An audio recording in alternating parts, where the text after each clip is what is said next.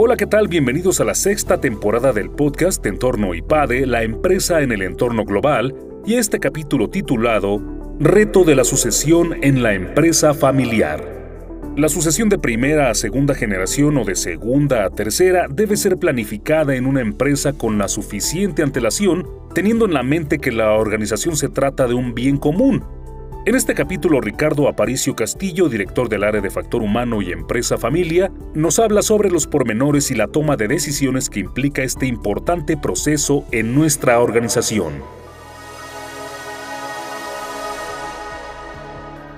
Evidentemente un gran reto es este tema de la sucesión e institucionalización. Las transiciones generacionales sin duda generan, pues yo diría que una crisis. A mí me gusta verlo como en función de una crisis, porque pues hay, hay un cambio de liderazgo importante. De primera a segunda generación es indudable, ¿no? Quien fundó la empresa, quien la ha llevado por tanto tiempo, cuando ya no está, pues ese espacio que deja que es muy amplio, ¿no? Hay, hay una triple coincidencia en quien funda la empresa. Pues por un lado, pues claramente es quien tiene la, la, mayoría accionaria y tiene en ese sentido el poder que le da pues las acciones de hacer y deshacer.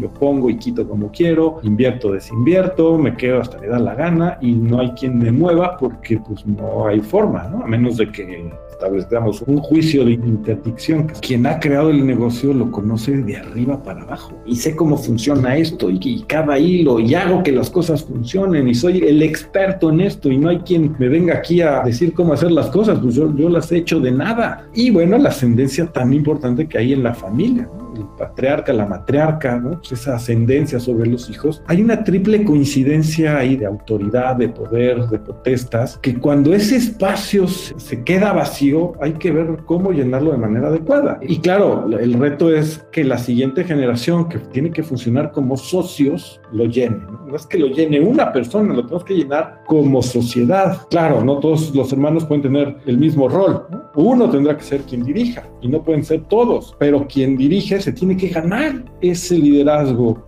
en la familia y por supuesto la familia tiene que darle ese voto de confianza y permitir que esa persona dirija el negocio. Institucionalizar es importante porque la idea es dejar de depender de personas particulares, que no dependa todo de uno o dos personas, sino que haya esta posibilidad de rotación, de consenso, de trabajo en equipo, de procesos, de profesionalización, de darle a la empresa esa capacidad de continuidad a través de las generaciones. Y finalmente un aspecto que es muy importante reflexionar y un ejercicio fundamental, ¿no? que es cómo vamos construyendo un proyecto común de futuro. ¿Cómo nos aseguramos de que todos nos podamos desarrollar, que a todos nos vaya bien? No nos va a ir igual, porque eso es muy complicado. Todos tenemos que recibir lo mismo. Pues no hacemos todo lo mismo y no tenemos las mismas circunstancias familiares y unos gastan más que otros, otros ahorran, en fin. Lo que creo que es importante es que este proyecto común, a ver, nos comprometamos, lo asumamos como propio, aportemos en el rol en la medida que nos toca como propietario, como director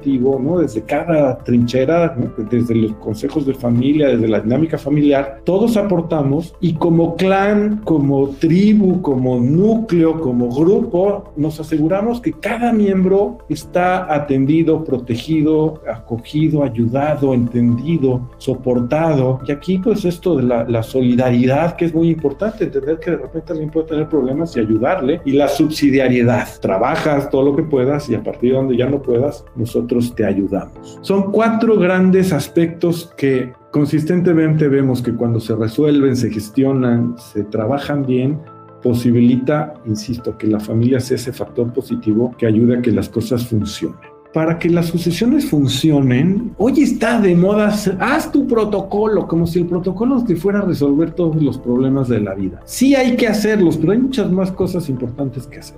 Entrar en todos estos procesos de protocolos, de institucionalizar, de tener consejos de familia, de administración, claramente funciona si hay una respuesta adecuada a estas dos grandes preguntas. Está puesto desde la perspectiva de una transición de primera a segunda generación. De alguna manera esto también puede funcionar de segunda a tercera. Pero bueno, dejémoslo como está en la filmina de primera a segunda. que es el primer gran reto que tenemos que asumir. Primera gran decisión del fundador, no me voy a retirar en vida. Toda sucesión sucederá. Hablaremos de mi sucesión cuando me muera. Si es que me muero, pues sí, tuvieron que hablar de la sucesión de ese señor. O liderar y ejecutar mi sucesión. Esta es una pregunta tan difícil, tan fundamental, pero importantísimo que el fundador dé una respuesta clara. El riesgo está cuando estamos entre una y otra. Digo que sí me voy a ir, pero hago todo para no irme, como decía algún egresado nuestro, el semi-retiro de mi padre me vuelve loco, porque de repente se va y me deja encargado y de repente regresa y se mete y da contraórdenes, ¿estás o no estás? ¿Me vas a dejar o no me vas a dejar? Esto de liderar y ejecutar mi sucesión, como les decía, esta triple incidencia de ser el propietario mayoritario, quien dirige el negocio, esa ascendencia que hay desde la familia, pues hace que si no quiero que ocurra, no va a ocurrir. Y si quiero que ocurra, voy a hacer que ocurra. Pero ese es el tema, ¿no? Que tiene que haber un momento en el que esa estafeta se entregue, en el que le dé la dirección a mi hijo, a mi hija, y me quede ahí para ayudarle. A mí me gusta mucho la analogía de las carreras de relevos. Oye, eso de liderar y ejecutar mi sucesión, pues es como una carrera de relevos. Traigo la estafeta, voy a toda velocidad, voy a muy buena velocidad, voy ganando, pero hay un momento de transición, hay un espacio en el cual la estafeta se entrega y quien va a recibir la estafeta pues tiene que arrancar antes, ¿no? Tiene que ir a la misma velocidad que yo voy. Y eso significa preparar al sucesor, darle poder, darle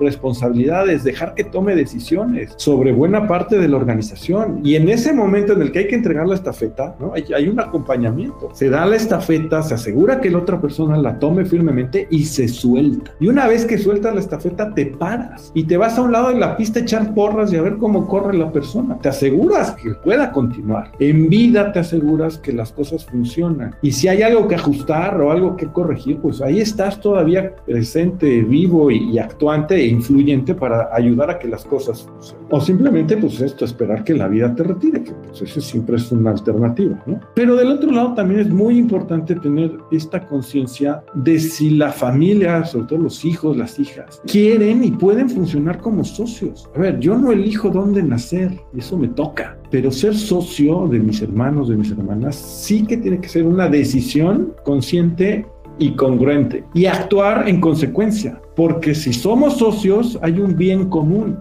y yo no puedo hacer lo que se me dé la gana. Tengo que someterme a ese bien común, ¿no? Poner primero la empresa en lugar de mis intereses personales. Entonces, pues en resumen, ahí vemos las opciones que hay. No me voy a retirar y no podemos ser socios como hermanos. ¿Qué nos queda? Pues cada quien a lo suyo, cada quien su negocio, cada quien sus actividades, cada quien su vida. Y tú haces con lo tuyo lo que se te da la gana.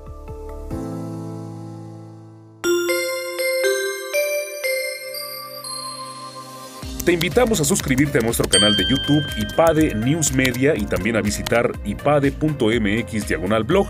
En este sitio vas a encontrar videos muy interesantes, artículos e infografías, todo relacionado con el mundo empresarial de la actualidad. Y por supuesto te invitamos a compartir este contenido. IPADE